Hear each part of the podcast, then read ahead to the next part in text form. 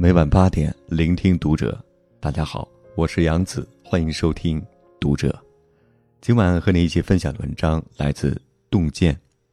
董卿、刘涛同框，四十岁以后，请以貌取人。关注《读者》新媒体，一起成为更好的读者。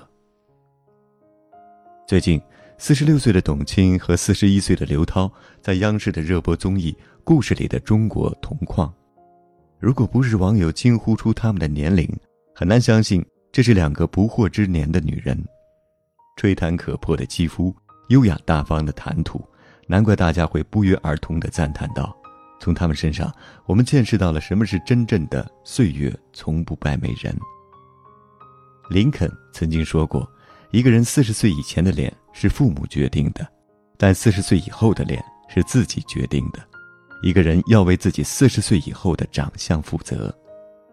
四十岁以后，我们应该学会以貌取人。”你的容貌藏着你生活的样子。二零一七年春节的时候，董卿曾经因为春晚的一支口红抢占热搜。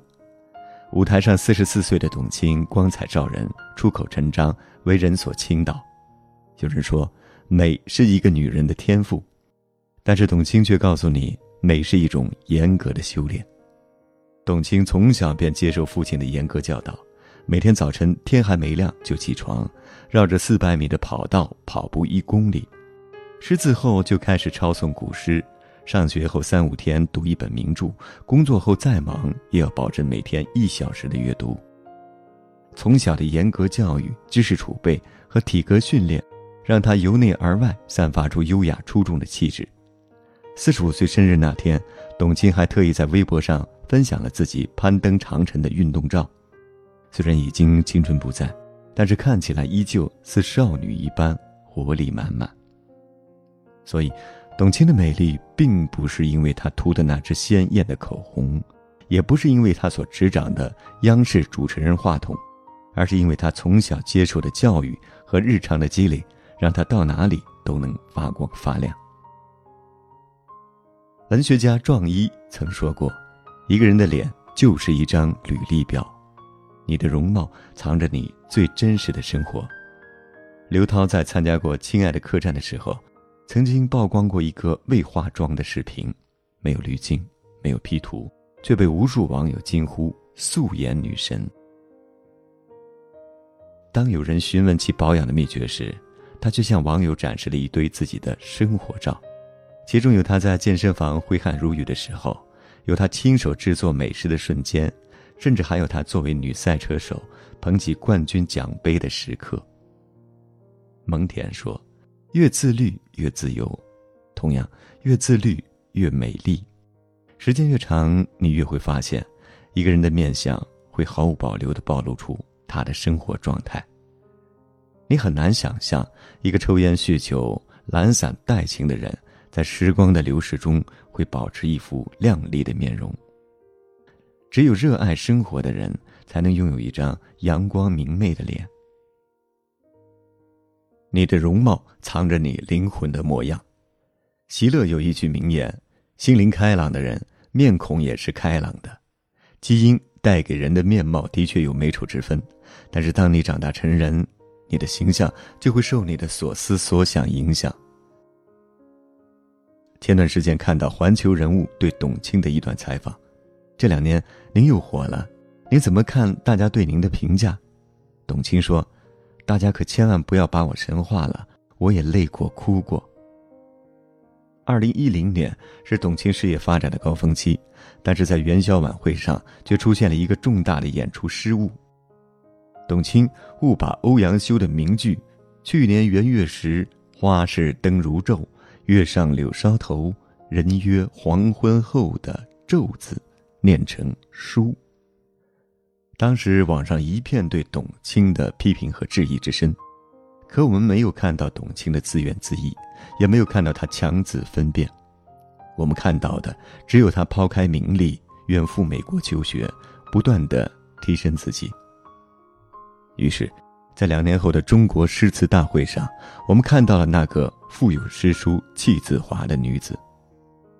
除此之外，他还主动揽下《朗读者》制片人的责任，开策划会、确定方案、回报编委会，再经过各级审查、寻找投资方、嘉宾、申请、搭建演播厅，这些大大小小的事情，他都一手负责。记得董卿曾开玩笑的说过一句话：“我不仅见过凌晨四点的北京城，还见过北京后半夜各个时段的样子。”一次小小的挫折，不仅没有打败董卿，反倒让她重塑了自己，拥有了现在的光荣绽放。中国人常说“相由心生”，你的心态是什么样，你的脸就是什么样。一个成年人的脸，不是一朝一夕刻下的痕迹，而是漫长的岁月里灵魂的不断升华。刘涛在《时尚芭莎》的一次采访中。回答生活中遇到困难怎么迎刃而解的提问时，曾说过八个字：以退为进，以柔克刚。很多人都知道，二零零八年金融危机的时候，刘涛的丈夫王珂事业一败涂地，并且患上了严重的抑郁症。就在大家暗自揣测夫妻本是同林鸟，大难临头各自飞的时候。刘涛就心平气和地开导自己的丈夫，然后选择复出演戏，挣钱养家。一年连接十八部戏，不仅还清了债务，让整个家重回正轨，还被封为国民媳妇儿，活得越来越美丽，越来越精彩。《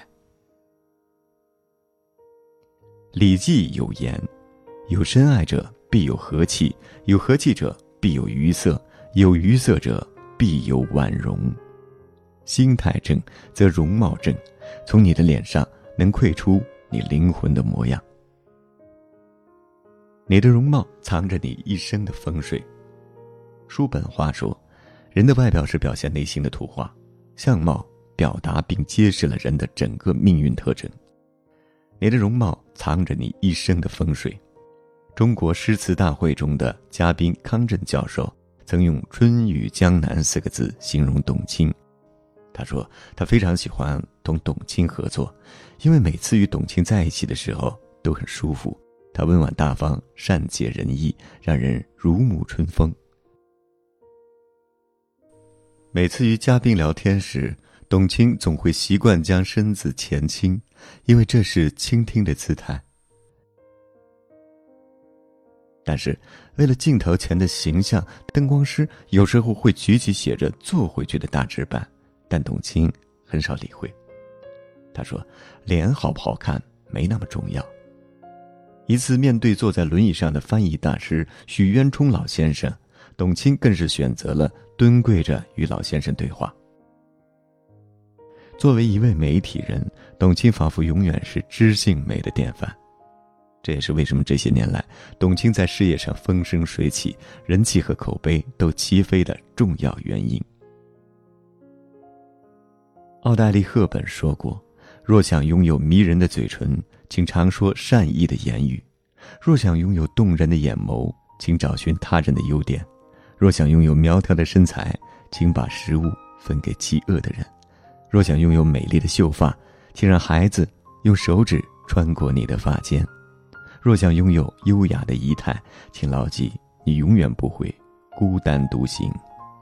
你的脸就是你的命运。一个人是幸福还是凄凉，是温柔还是暴力，是善良还是阴险，是正直还是邪恶，大多可以从脸上看出来。就像如今事业家庭两不误的刘涛那样，从出道到结婚，退圈到复出，以及帮王珂还债，他能享受最好的。也能承受最差的。